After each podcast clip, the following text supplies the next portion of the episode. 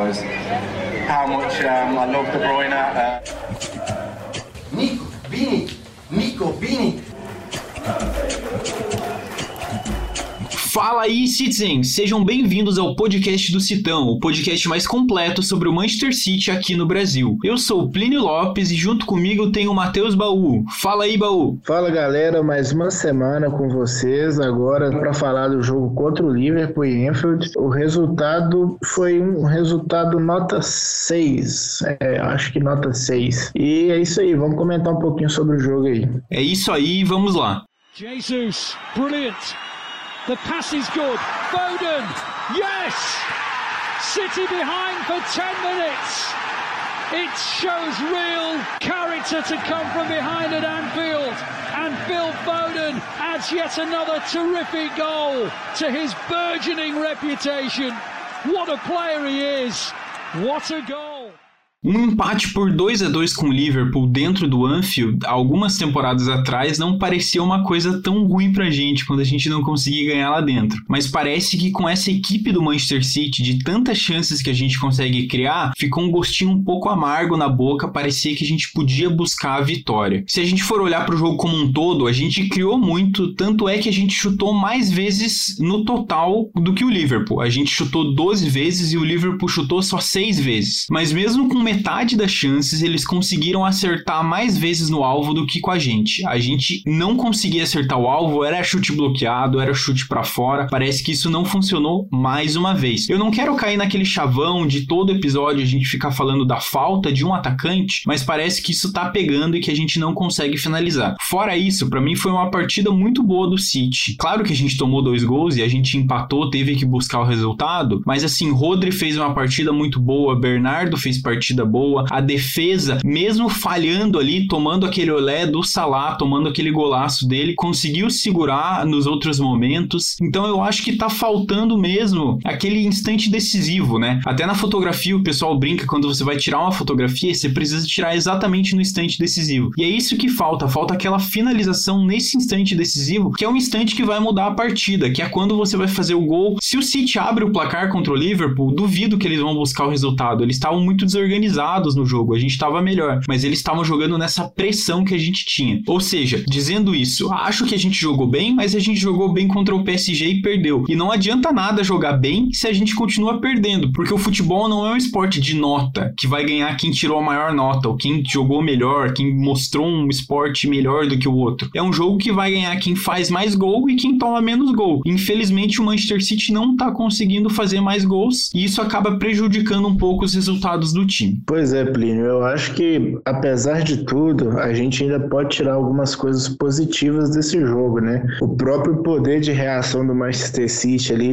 estando atrás do placar duas vezes e a segunda vez sendo num momento muito crítico do jogo ali, né? No final, mais pro final do, dos últimos 15 minutos ali. Mesmo assim, o City se mostrou uma equipe resiliente, né? O, o colocando a bola no chão, fazendo o seu jogo, não se deixando intimidar pela empolgação da torcida do Liverpool, que após o segundo gol deu uma inflamada, né? Então, assim, mas nem tudo são flores, né? Porque o City, como você bem disse, a gente teve a chance de abrir o placar no primeiro tempo, construir um resultado ali mais sólido. Não é exagero nenhum falar que a gente poderia ter terminado o primeiro tempo ganhando de 2 a 0, mas é, é igual você falou, né? Se a gente ficar falando isso todo no podcast, vai ficar repetitivo. É, mas eu acho que até a gente teve algumas chances ali que eu acho que, eu não sei se foi que se for o jogo, a pressão do jogo, em duas oportunidades ali com o Foden, a primeira ele dá uma hesitada, porque ele recebe uma bola do Bernardo Silva, depois ele deixar o, o Van Dijk ele comendo grama, né? Ele, em qualquer situação, contra qualquer adversário, ele chutaria de primeira, chutaria cruzado de primeira e fatalmente seria o gol. Ele finaliza muito bem, ele é um jogador muito técnico, com a finalização muito boa, ele não tem esse defeito, né? Provavelmente ele faria o gol. Mas essa hesitada que ele deu ali foi uma que deu para ver que foi questão de uma fração de segundos ali que ele pensou demais ali o excesso de preciosismo, ele acabou tendo que dar mais um toque na bola para poder levar para frente. Aí o Alisson já, já fechou o ângulo, já tinha dois jogadores do Liverpool em cima da linha. Seria muito difícil sair o gol mesmo. Então, eu acho que a gente pecou em não matar o jogo, né? Quando teve oportunidade. Você vê que até no intervalo o Jurgen Klopp, né, o treinador do Liverpool, ele sai correndo pro vestiário e o, o Paulo Andrade até fala: o, o Klopp tem muita coisa para consertar no, no vestiário. Ele, ele tá correndo, não é porque ele tá com dor de barriga, não. Aliás, quem tava com dor de barriga era o Ederson, né? Que a gente descobriu depois do jogo aí. Tava com problema de caganeira. Mas o Klopp conseguiu colocar o Liverpool de volta no jogo e, e esse é o problema, né? Contra um time do nível do Liverpool, você não pode dar oportunidade dos caras entrar no jogo. E no segundo tempo foi um outro Liverpool, né? Um outro, um outro time ali saindo mais, com mais jogadas ofensivas. E eu sabia que na primeira oportunidade que eles chegassem, eles iam fazer, cara, porque o time do Liverpool tem, tem um ataque muito poderoso ali, principalmente o Mané e o Salah, que é aquilo que a gente comentou, né? Se a gente não tem um centroavante de área, pelo menos a gente tinha que ter um ponta goleador, né? Que é o caso do Mané e do Salah. São jogadores que, entregam muitas participações para gol numa temporada. E isso também já foi citado pela gente, né? No podcast. E aí não deu outra, cara. O Salah é um jogador de muita qualidade, de muito recurso. Colocou o Mané na cara do gol e fez o gol. O jogo tava tão emocionante, tão eletrizante, assim, foi um jogo muito gostoso de assistir, que não deu, não deu nem tempo de ficar com raiva dos gols perdidos, né? Porque tem jogo que a gente cria muito, não faz o gol e você vai ficando irritado, mas esse jogo tava tão bom que acabou que deu uma maquiada nisso. Então eu acho que foi um jogo com nota pra gente aí, nota 7. Eu falei nota 6 no começo do episódio, mas eu vou dar nota 7, porque era um jogo fora de casa, era o Liverpool, um adversário que fora de casa a gente tem sérios problemas, é um time muito forte e a gente conseguiu um empate estando atrás do placar, né? Então, assim, o, o contexto do jogo acabou é, melhorando um pouco esse resultado. E, se, e, a gente tem que olhar também o contexto das rodadas, né? O City jogou três jogos fora de casa contra Chelsea, PSG e Liverpool e a gente poderia ter ganhado os três. A gente jogou melhor os três jogos. Mas, infelizmente,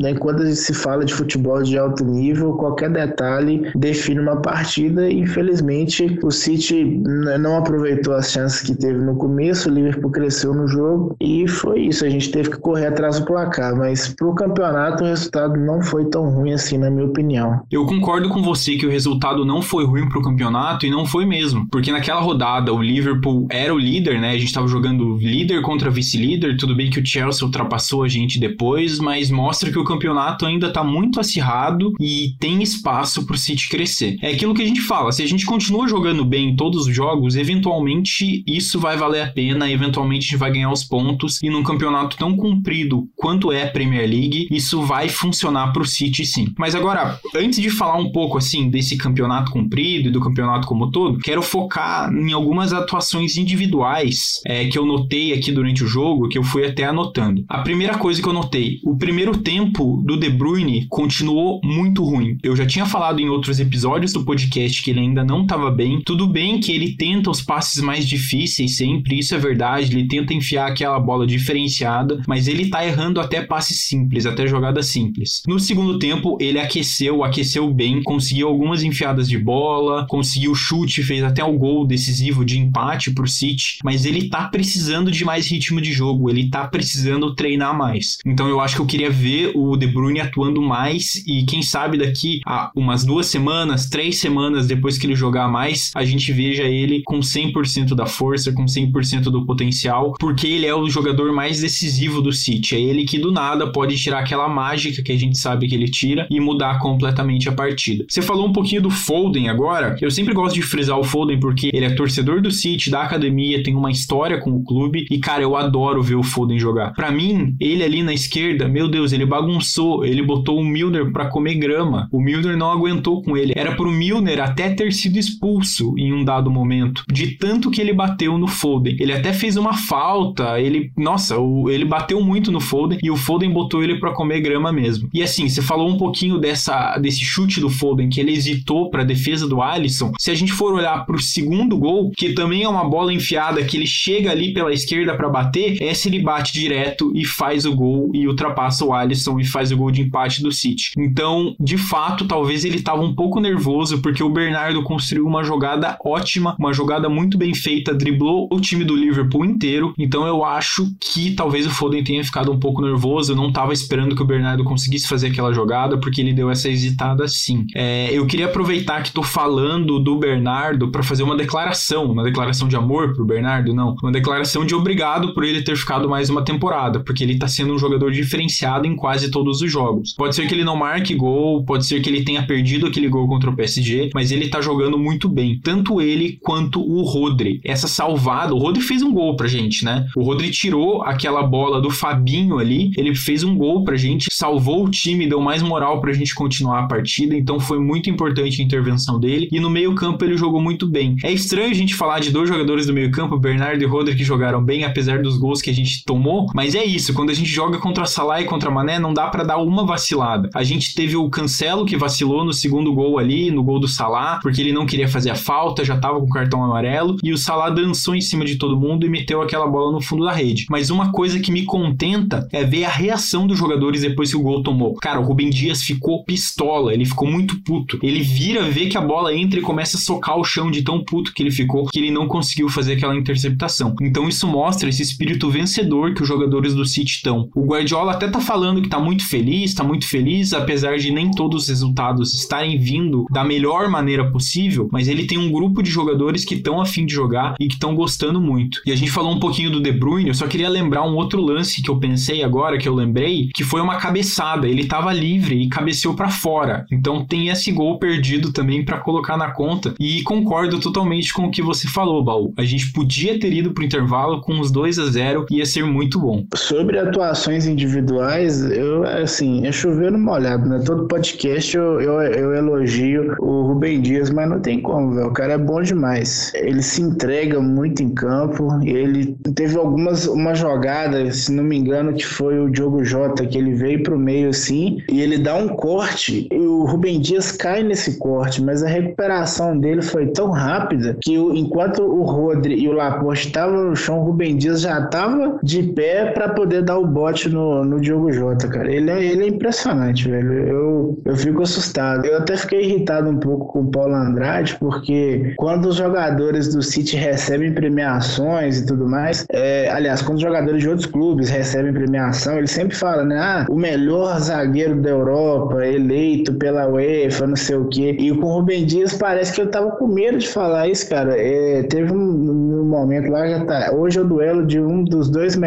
zagueiros do mundo, Rubem Dias e Van Dijk. Rubem Dias está entre os melhores zagueiros do mundo. Ele não está, ele é o melhor zagueiro do mundo. Ele foi eleito o melhor zagueiro da Europa. Se ele é o melhor zagueiro da, da Europa, ele é o melhor zagueiro do mundo. Qual que é a dificuldade de falar quando ele tá falando do Messi, quando ele tá falando do, do Cristiano Ronaldo, é, até o próprio Alisson, quando tinha ganhado lá o prêmio, ah, o Alisson é o melhor goleiro do mundo. Não, pô, o cara tá. Se o cara foi eleito, fala com vontade que o cara é, é, é o melhor zagueiro do mundo, ele é mesmo. Atualmente não tem ninguém melhor do que ele no mundo. Só essa cornetada aí no Paulo Andrade, porque, sei lá, parece que tem uma má vontade mesmo com os jogadores do City. Eu lembro que teve uma vez que o Luciano Pinto, ele é um gremista, torcedor do City também das antigas. Em até alguns momentos mesmo aparecem algumas lendas do Manchester City das antigas, como o Mike Summerby também. É, até mesmo o, o Haldun, né, o Mubarak, que eles confundem com, com o Sheik, assim, é uma, uma... Os caras são jornalistas, pô, os caras têm que pesquisar, assim,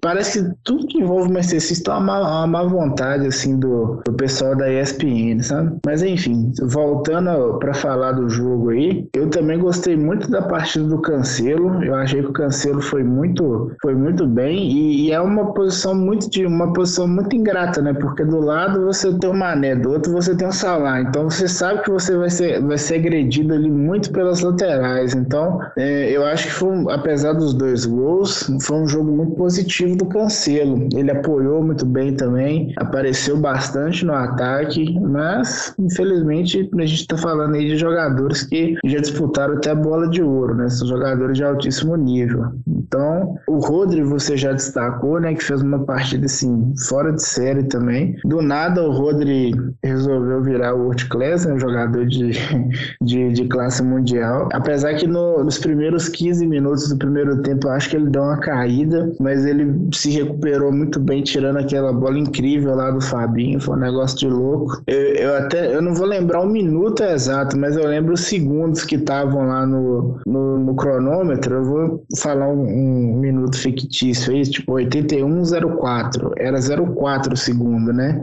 É, e eu lembro que a imagem que mostra o, o Fabinho sozinho e a imagem que mostra o Rodri cortando a bola, o cronômetro não chega a mudar para os 5 segundos. Ou seja, o, o Rodri é, ele abriu um portal e entrou, cara, para chegar naquela bola. Não tem explicação. Foi é, centésimos ali que, que, ele, que ele pensou muito rápido. E eu acho que a nossa sorte foi que a bola caiu no pé do Fabinho, né? Que se fosse um atacante ali, eu acho que teria chutado de primeira. É, e ele deu uma hesitada também, igual o Foden, que é uma fração de segundo ali que se você perdeu, já era, cara. Os jogadores ali são jogadores de, de, de seleção, jogadores de altíssimo nível. Então, assim, o jogo ali é decidido no detalhe, né? E seria muita crueldade também se o City me toma um terceiro gol ali já para acabar o jogo, sem tempo para poder buscar o, o, terceiro gol de empate. Eu acho que até para a moral do time ia ser bem ruim, assim. Não ia ter como buscar o, a diferença, não. E pelo que foi o primeiro tempo, pelo que foi o segundo tempo, eu acho que ficou justo esse empate. O City se complicou na partida, né?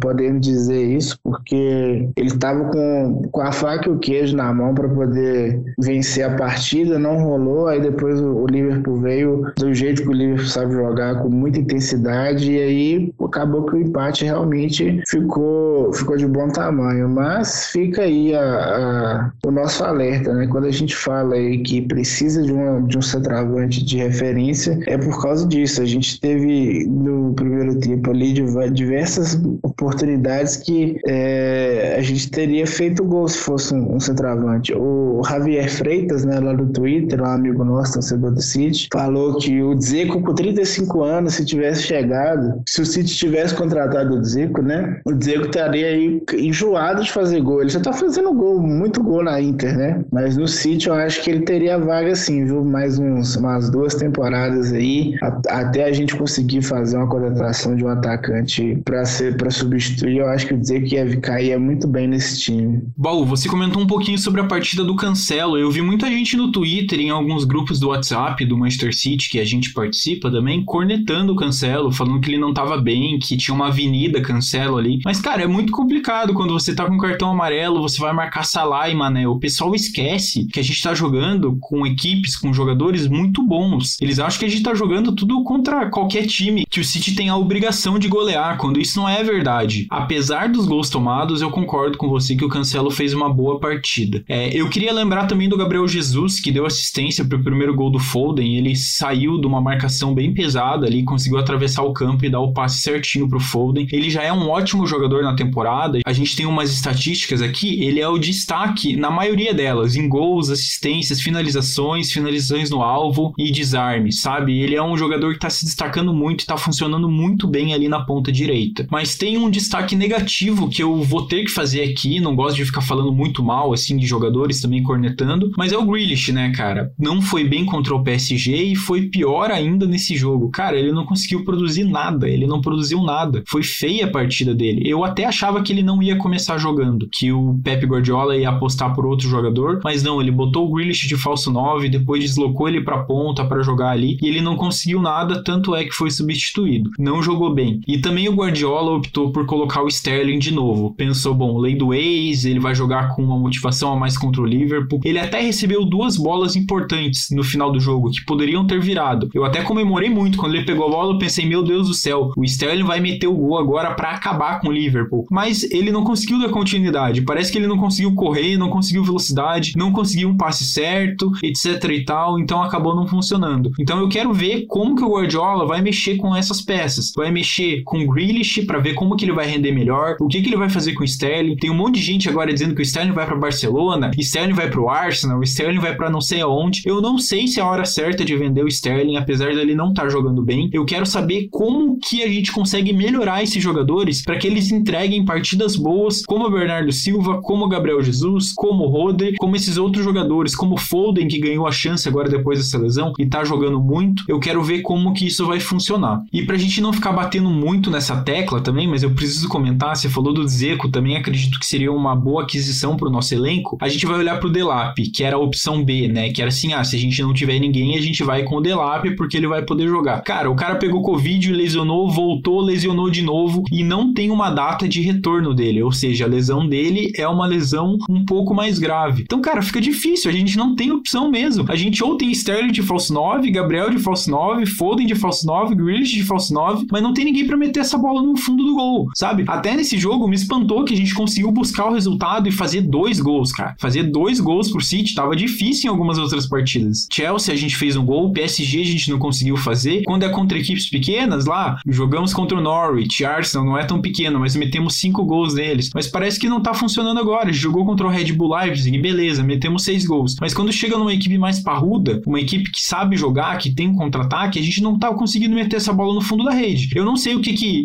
vai acontecer, porque agora a gente tem a data FIFA, tem duas semanas aí para se preparar com os jogadores que vão ficar ou jogadores que vão jogar na seleção também. A gente vai pensar, o Guardiola vai pensar muito nessa equipe, vai ver que mudanças que ele vai conseguir fazer. A gente vai precisar de alguma alteração nessa jogada de finalização, como finalizar, como botar o companheiro com possibilidade de jogar bem ali, de concluir no gol, porque isso tá faltando no City. Não adianta a gente ficar falando muito de um 9, porque a gente não vai ter, pelo menos até o verão. Então a gente tem aí mais três meses para acostumar com o City desse jeito e depois a gente fala de Haaland, depois a gente fala de contratação. Vamos ver se Delap volta, se a gente traz alguns jogadores da base. Mas assim, é como você falou, foi uma partida boa de assistir, eu gostei de assistir, fiquei feliz, mas podia vir com uma vitória, né? Podia vir com mais golzinhos, não desperdiçar tanta chance. Eu acho que o City está encaminhando para conseguir engrenar esse estilo de jogo. Vamos ver como que vai ficar daqui para frente. Sobre o Grealish, cara, eu acho que é uma questão de adaptação mesmo. O Grealish precisa de tempo. Não é todo jogador que vai chegar estourado aí. É aquilo que eu, a gente falou, né? Alguns o City quando faz a aquisição de jogadores mais novos assim, que ainda não estão prontos, a gente vai levar aí uma, duas temporadas pro cara adaptar, gente. Não tem jeito. O Rubem Dias, volto a dizer, é um ponto fora da curva. Isso não vai acontecer sempre. O próprio Sterling que você citou aí que pode ser vendido, eu sei que pro Barcelona ele não vai. O Barcelona, pelo amor de Deus, gente, o Barcelona tá igual o Cruzeiro, eles estão vendendo almoço para pagar a janta. Eles não têm bala para comprar o Sterling. A verdade é essa. Desculpa aí se tem algum torcedor do Barcelona ouvir, mas o Barcelona tá quebrado, né? O Barcelona ele não vai. Eu acho que e, e, aí, se você pegar o Sterling mesmo, o Sterling é um jogador de 26 anos, gente. É, três temporadas atrás, o Sterling tinha 23 e tava aí metendo seus 30 gols por temporada, dando assistência pra caralho. Então, assim, o Sterling ainda tá no processo dele de amadurecimento, de... Ele ainda não chegou no auge dele, apesar dele ter feito temporadas, assim, absurdas, o Sterling ainda é um jogador de 26 anos, ele ainda tem bastante espaço para evoluir. Eu acho que daqui para frente ele vai atingir o seu auge. Eu não acho que a gente deve desfazer dele. Eu sei que muita gente não gosta do Sterling. Eu já fiz um post sobre isso lá no Man City DD no Instagram. Por que todo mundo odeia o Sterling? Eu acho que a gente que o Sterling ainda merece uma chance por tudo que ele já fez. Que ele mostrou que ele é capaz, um jogador que muito participativo. Eu acho que ele tá sofrendo muito com o City não ter um jogador de referência ali na área, de um 9, porque aí acaba que o Sterling sempre foi um jogador que tinha deficiência na finalização. Isso não é segredo, apesar que ele fazia bastante, bastante gols, mas ele tem esse problema com a finalização. Então acaba que um jogador que não era para ser o principal, ele acaba recebendo essa carga e ele já não tá numa fase boa, que é normal um jogador da cidade oscilar. Na verdade, é normal qualquer jogador oscilar. Então, assim, eu acho que o City tem que preservar ele, evitar de ficar é, subutilizando o jogador ali de falso 9. Isso não é a função dele. E o Sterling, para mim, continua, cara. Eu sou um grande defensor dele, apesar que eu sei que isso, é, não sei, né? Virou moda criticar o Sterling. É, infelizmente, ele vai carregar o peso aí de ter errado aquele gol contra o Lyon, o impedimento contra o Tottenham. Infelizmente, caiu no pé dele, mas para mim, ele é um jogador que pode ser muito útil ainda. É, não dá para desfazer dele de jeito nenhum. E é o típico caso de jogador que vai sair e vai estourar em outro time. Então, gente, a gente já viu isso acontecer acontecer. Não vamos repetir esse erro. O Sterling ainda é um jogador novo. A gente ainda, ele pode ser recuperado, só precisa voltar a confiança dele. E o Grealish é aquilo, é dar tempo ao tempo que o menino vai achar o lugar dele ali no, no City. Ele foi testado dessa vez mais jogando pelo meio, foi testado de falso 9 em alguns momentos do jogo ali. Ele ainda tá se achando. Mas na hora que ele estourar, cara, vai ser assim, um negócio fora de série, porque ele é um jogador fora de série. E eu acho que era só isso mesmo sobre os, os nossos jogadores em má fase. Acredito que ali na posição do Grealish, né, que é do meio para frente ali, a gente tem bastante opção. Então, o Foden voltou muito bem e ele é um jogo jogando de ponta esquerda. Ele dá essa opção do chute cruzado, né, do da finalização de esquerda. Então, assim, eu acho que a gente tem muita variação para fazer ali no último terço do campo. A questão do falso 9, infelizmente, eu acho que a, a solução vai ser a gente utilizar mais o Ferran mesmo, já que o, o Sterling está numa fase tenebrosa, eu acho que acaba desgastando mesmo o, a imagem do jogador ele se forçar essa situação aí. Então eu iria dava mais oportunidades aí pro Ferran para ver como é que vai ser. E o Sterling entrando, o Sterling entrou bem no jogo.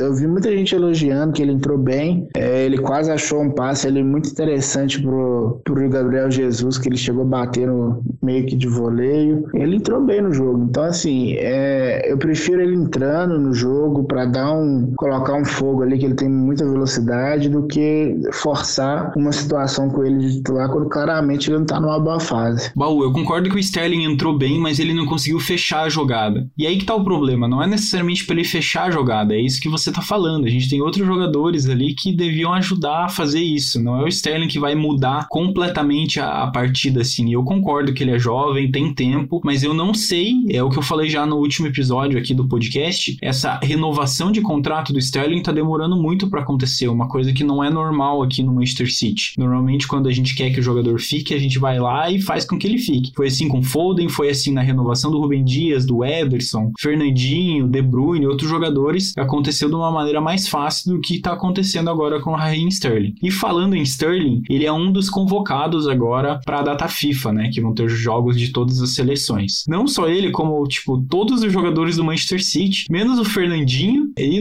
alguns outros, poucos, a maioria deles vão estar, tá, em vez de estar tá descansando, de estar tá treinando tática, vão estar tá jogando com a seleção. Claro que eles gostam de jogar, mas isso sempre é ruim pro City. Vamos torcer para que não aconteça nenhuma lesão. Da última data FIFA a gente perdeu Stones e De Bruyne que vieram baleados. Foden também veio baleado depois, não conseguiu voltar. Então vamos torcer para que esses jogadores consigam jogar bem, não se machuquem e que voltem para as próximas rodadas. Great pass out wide. Foden. There are targets in the middle. Cal Walker. Kevin De Bruyne. They've done it again, City. They've come from behind twice at Anfield. It's real character. The champions of England proving they're not giving up their crown without a fight.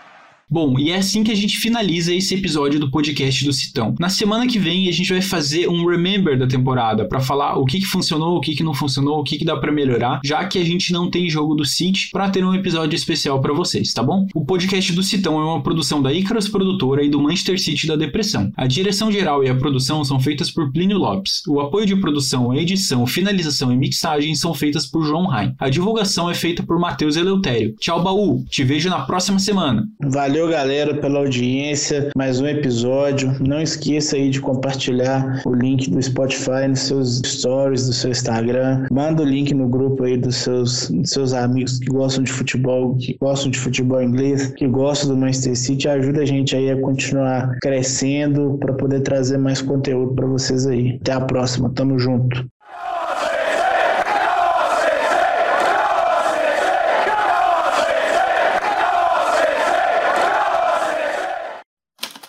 Este podcast foi editado por Icarus Produtora, soluções em audiovisual.